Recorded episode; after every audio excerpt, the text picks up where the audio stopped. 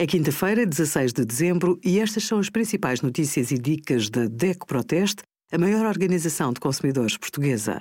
Hoje, em DECO.proteste.pt, sugerimos como reclamar de uma coima por infração de trânsito, as penalizações e os bónus na carta de condução por pontos e a nossa ação Mais Despesas de Educação, menos IRS a pagar.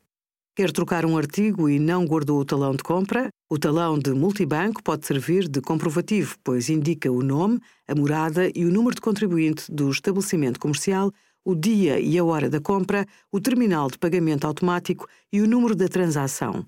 Inclui ainda o número do comerciante, o nome do consumidor, o número do seu cartão multibanco e a respectiva entidade emissora e o montante. Quando o artigo não apresenta qualquer defeito, se a venda não foi feita pela internet, o comerciante não é obrigado a trocá-lo. Mas muitas lojas aceitam a troca por cortesia. Guarda a embalagem enquanto verifica se o produto está em condições e se é do seu agrado.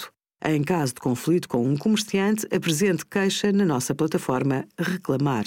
Obrigada por acompanhar a DECO Proteste a contribuir para consumidores mais informados, participativos e exigentes.